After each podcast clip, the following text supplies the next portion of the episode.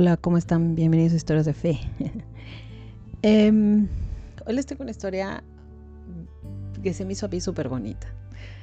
Del libro La paz tendrá la última palabra de Sor Emanuel. Pero antes quiero relatarles em, los antecedentes del libro de Scott Hahn, La alegría de Belén. Y vamos a estar hablando de la huida del Cordero, de la vida de José y de María a Egipto. Bueno, empiezo con el Evangelio, Mateo 2, del 13 al 15 y del 19 al 20. Dice, cuando se marcharon los magos, un ángel del Señor se le apareció en sueños a José y le dijo, levántate, toma al niño y a su madre, huye a Egipto y quédate allí hasta que yo te diga, porque Herodes va a buscar al niño para matarlo. Él se levantó, tomó de noche al niño y a su madre y huyó a Egipto. Allí permaneció hasta la muerte de Herodes, para que se cumpliera lo que dijo el Señor. Por medio del profeta, de Egipto llamé a mi hijo. Muerto Herodes, un ángel del Señor se le apareció en sueños a José en Egipto y le dijo, Levántate, toma al niño y a su madre y vete a la tierra de Israel, porque han muerto ya los que atentaban contra la vida del niño. Egipto tiene un papel ambiguo en la historia de la salvación. Para Israel, representa a veces un lugar de refugio. Durante una época de hambruna, el patriarca Abraham lleva a su familia allí en busca de alivio.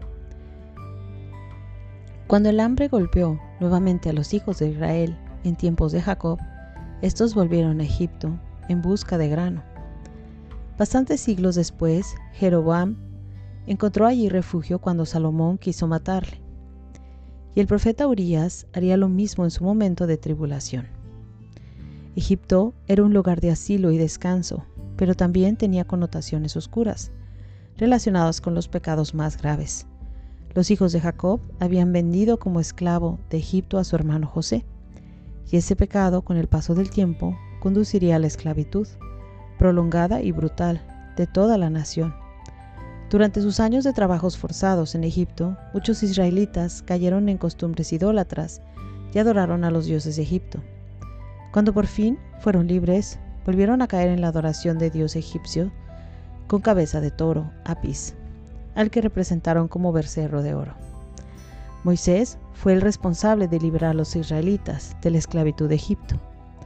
San Mateo representa a Jesús como nuevo Moisés, superior al primero, que libera a su pueblo de la esclavitud del pecado. Ok, estos son los antecedentes. Ahora voy a narrarles la historia de Sor Emanuel, que se llama El campo de sandías. Ya que estamos considerando la personalidad de la Madre de Dios, no puedo resistir la tentación de insertar aquí un episodio de su vida que me llenó el corazón. Durante mi visita a la fabulosa región de Egipto, del Bajo Egipto en el 2011, mis amigos del Cairo y yo hicimos un alto en el pueblo de Kuseya, cerca de Asiut, donde la Sagrada Familia permaneció poco tiempo. José y María se habían enterado que los espías enviados por Herodes acababan de llegar a esa zona en su búsqueda. Tuvieron entonces que huir rápidamente. Así era su vida de refugiados políticos en aquella época. Vida de nómadas muy pobres totalmente dependientes de la divina providencia. En ese pueblo, una pequeña iglesia atrae egipcios y extranjeros por igual, ya que es frecuentemente que sucedan milagros a quienes oran allí. Una tradición local muy antigua refiere que al salir de la aldea, la Santísima Virgen vio a un hombre sembrando semillas de sandía en su campo. Ella se dirigió a él para pedirle un favor. Puede ser, le dijo, que vengan algunas personas y le pregunten si han visto una familia extranjera con un niñito? ¿Podría usted contestarles, sí, pasaron cerca de mi campo en el momento de la siembra? Al día siguiente, el hombre fue a trabajar en su campo. ¿Y cuál no fue su sorpresa? Al ver que no solo las semillas habían brotado, sino que las sandías habían crecido durante la noche. Estaban listas para ser recolectadas y consumidas. Se puso a trabajar para recoger la cosecha cuando se acercaron los enviados de Herodes y le preguntaron, Estamos buscando una familia extranjera con un niño pequeño. ¿Los ha visto? Sí los he visto. ¿Cuándo pasaron por aquí? En el tiempo de la siembra de las sandías. Y esto era la pura verdad. Esta historia me conmovió.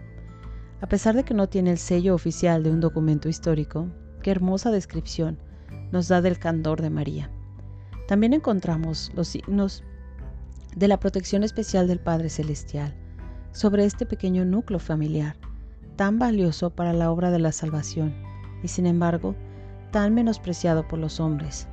La gente del lugar precisa que María, por supuesto gracias al niño Dios que la acompañaba, hizo este milagro para que el agricultor no tuviera que mentir mientras daba una respuesta que los protegiera. La cosecha milagrosa fue también su manera de recompensar al agricultor por su ayuda. En medio de los dramas que afectan a los cristianos en Egipto hoy en día, los oímos orar así. Señor Jesús, acuérdate de que Egipto te protegió cuando eras pequeño. Protege ahora tu Egipto. Unamos nuestras fervientes oraciones a las suyas. A mí en los primeros meses del año siempre, me gusta rezar por la iglesia perseguida, ¿no? Porque me hace pensar, ¿no? En, lo que afrontan, ¿no? Año, con año, ¿no? Todas estas personas. Y una de las iglesias ahora más perseguidas es, la iglesia en Egipto. Em, antiguamente convivían en, paz muchas religiones y ahora ya no, Ahora hay mucho sufrimiento ahí. Hay que rezar, ¿no? Que rezar más, tenerlos más en nuestras oraciones. Hay mucha gente que sufre, que da la vida por su fe, muchos mártires. Nosotros muchas veces las ayudas que tenemos, eh, los sacerdotes que, tenemos, gracias a Dios, em, están basados muchas veces en la oración de esos cristianos, en la oración de esos mártires. Y ahora que estamos hablando de Egipto, pues recordémoslos en nuestras oraciones, Y no dejemos de rezar por Nicaragua, por Corea del Norte, por China, por Egipto, por Siria, por toda la iglesia perseguida. Ok, nos vemos la próxima semana con más historias de fe.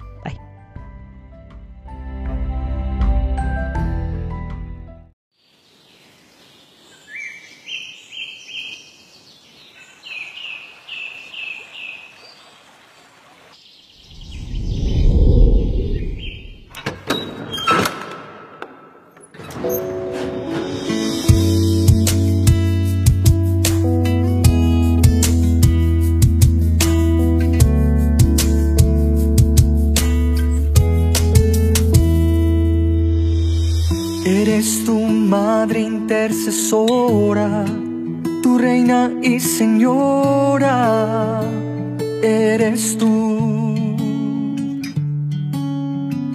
Eres tu madre intercesora, tu reina y señora, eres tú.